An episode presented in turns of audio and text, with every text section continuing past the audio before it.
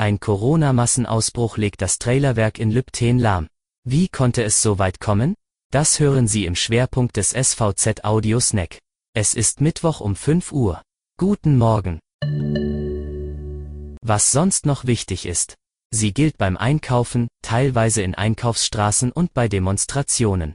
Aber es hält sich längst nicht jeder daran. Die Polizei in MV hat seit Jahresbeginn rund 4600 Verstöße gegen die Maskenpflicht festgestellt.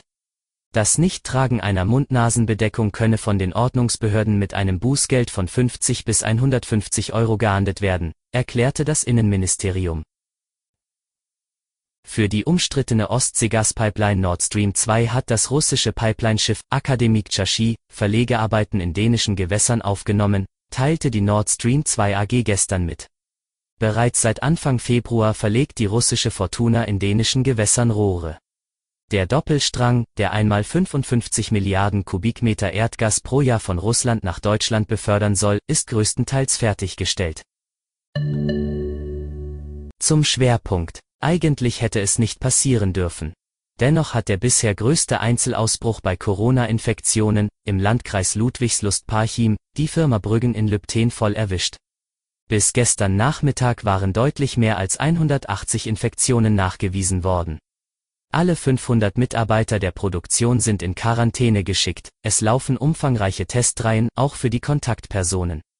Bis zum 8. Mai werden keine Kühltrailer mehr in dem Werk produziert.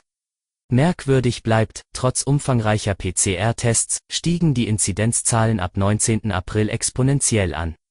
Das Unternehmen hat ein sehr gutes Hygienekonzept, und das nicht erst seit kurzem, sagt Dr. Ute Siering, Leiterin des Gesundheitsamtes des Landkreises. Wir haben eine tolle Zusammenarbeit und dennoch haben wir diesen Ausbruch. Aufgefallen waren die stark steigenden Infektionszahlen nach Ostern, sagt Werkleiter Nils Bark. Dies veranlasste uns, am 23. April die Produktion in Abstimmung mit dem Landkreis und Gesundheitsamt für zwei Wochen zu stoppen. Hintergrund der Probleme ist wohl die britische Corona-Mutation. Sie kann in ihrer Nachweisbarkeit für die Tests variieren. Eine nachweisbare Virenlast könne eben auch erst nach einigen Tagen auftreten, so Dr. Ute Siering. Insofern haben die einmaligen Tests der Urlaubsrückkehrer nach Ostern wohl nicht ausgereicht. Durch die Infektionen bei Brüggen stieg die Inzidenz für Lypten nach SVZ-Informationen auf über 1000. Das war Ihr Audiosnack. Alle Infos gibt es wie immer auf svz.de-audiosnack.